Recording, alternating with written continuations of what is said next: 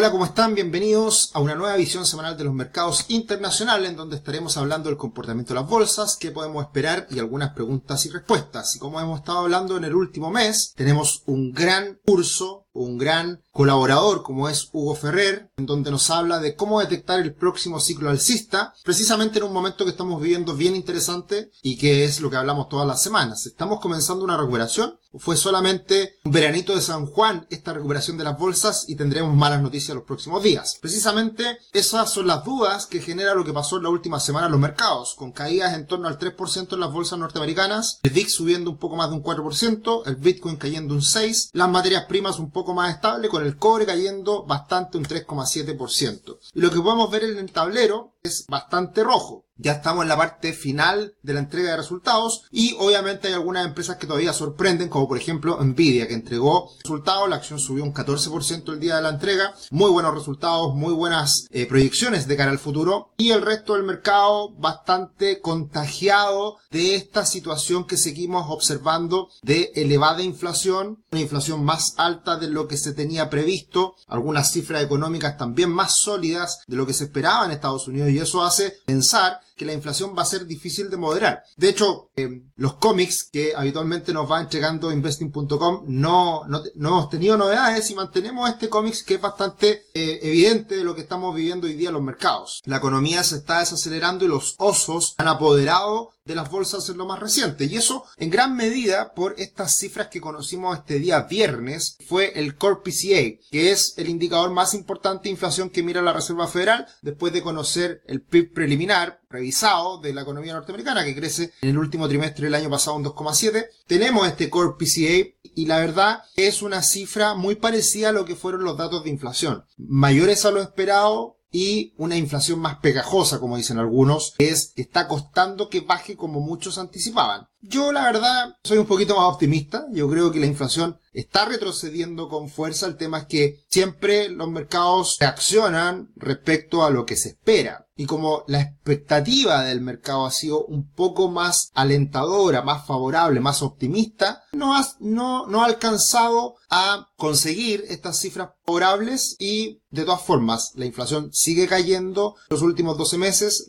la caída es evidente en el gráfico en este caso. Y eh, claro, se está demorando un poquito más, pero muchos ya anticipan que la caída de los precios va a ser mayor de cara a, a los próximos meses y eso porque hay una desaceleración que se está concretando en Estados Unidos. Por ejemplo, las cifras, precios de las viviendas eh, usadas han caído de manera significativa. Fue, fue parte importante del alza de precios eh, post pandemia, aumento de los precios de los automóviles, aumento de los precios de los arriendo, del costo de la vivienda, y eso ha, estado cayendo en lo más reciente y eso se puede manifestar precisamente en las cifras de inflación en los próximos meses. Evidentemente, con todas estas cifras algo superiores a lo esperado, la tasa terminal de la Fed sigue estando más arriba de los niveles en los cuales se, estabilizó entre octubre y diciembre. Recordemos que entre octubre, diciembre y enero fue la recuperación relevante de la bolsa norteamericana. De mínimos subió bastante y eso hacía pensar de que venía un boom, un repunte significativo en la bolsa posterior. Eso se debe en gran medida a que esta tasa terminal se, se fijó en torno al 5%. Pero ahora en, lo más reciente, al subir esta tasa terminal un poquito más arriba, los mercados han ido reaccionando a la baja y es lo que hemos visto precisamente en, lo más reciente, en las bolsas, en las caídas de las bolsas en, en las últimas semanas. Y lo que sí preocupa, lo que sí hay que tener en cuenta es que esta tasa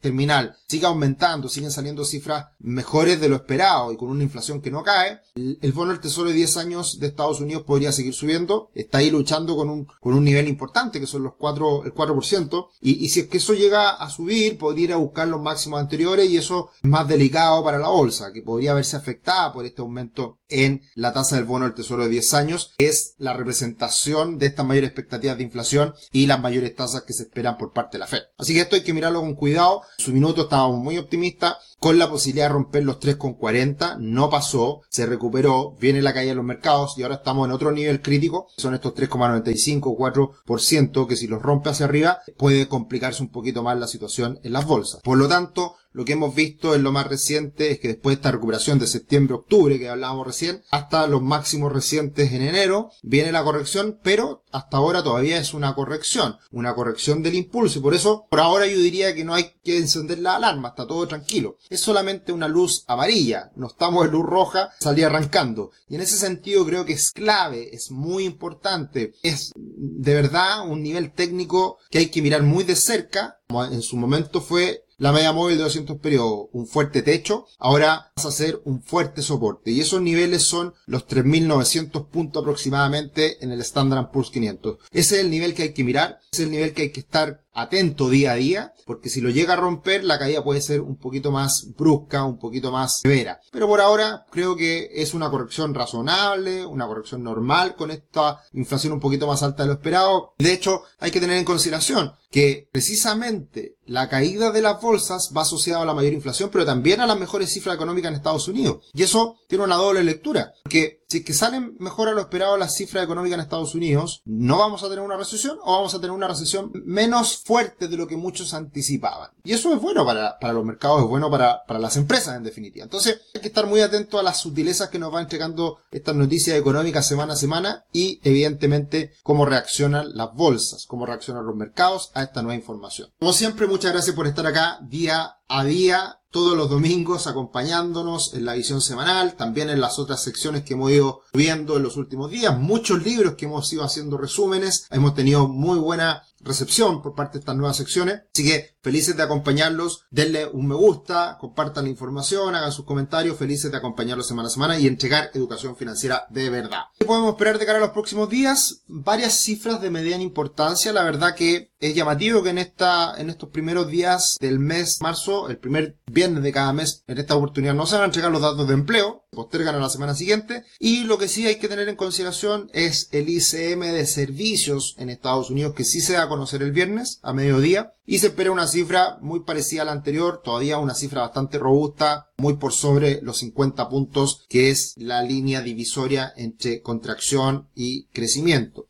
creo que va a ser la cifra más importante, de todas formas hay que ver el ICM manufacturero el día miércoles, también la confianza del consumidor, que es muy importante para el consumo, así que eh, varias cifras, pero yo diría de menor importancia y solamente el ICM de servicios lo más relevante hacia el final de la semana. ¿Qué podemos esperar también de cara a la estadística? Hemos hablado anteriormente que estamos en el tercer año presidencial. Históricamente es el mejor año para las bolsas. En promedio, los terceros años del ciclo presidencial, las bolsas suben de media un 13,51%. Es muchísimo lo que sube y se distancia bastante respecto a los otros años. Eso desde el 1928 al, al 2021 que es precisamente toda la historia que ha tenido el Standard Poor's 500. Y nosotros estamos precisamente ahí en una fase, quizás no se ve muy bien, menor de corrección, y si es que miramos el promedio, debiera ser un buen año para las bolsas. Activos extraordinario, y ahora estamos viviendo una corrección, lo cual es normal en un escenario que todavía es difícil para la economía. Y en ese sentido, Goldman Sachs es bastante más optimista que sus pares. Acá podemos ver cómo está el consenso del mercado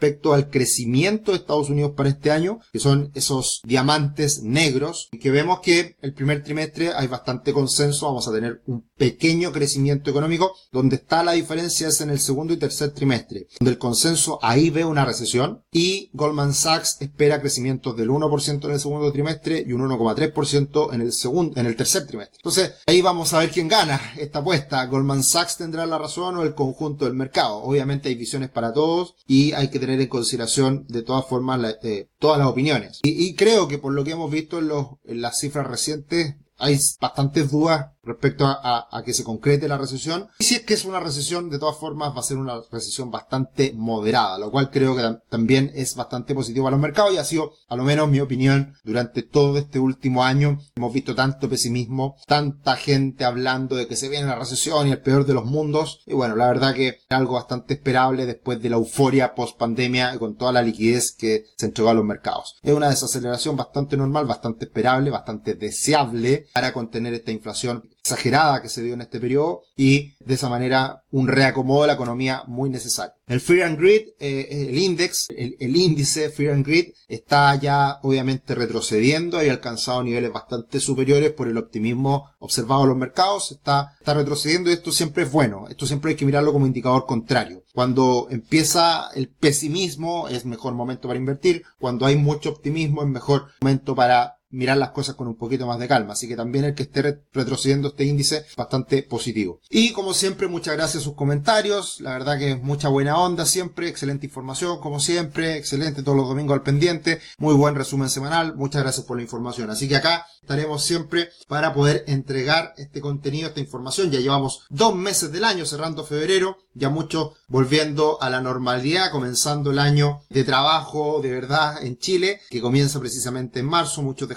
las vacaciones, así que feliz de poder acompañarlos y estar acá, asesorarlos también junto a Patrimon cuando ustedes lo necesiten. Muchas gracias y nos encontramos en un próximo video.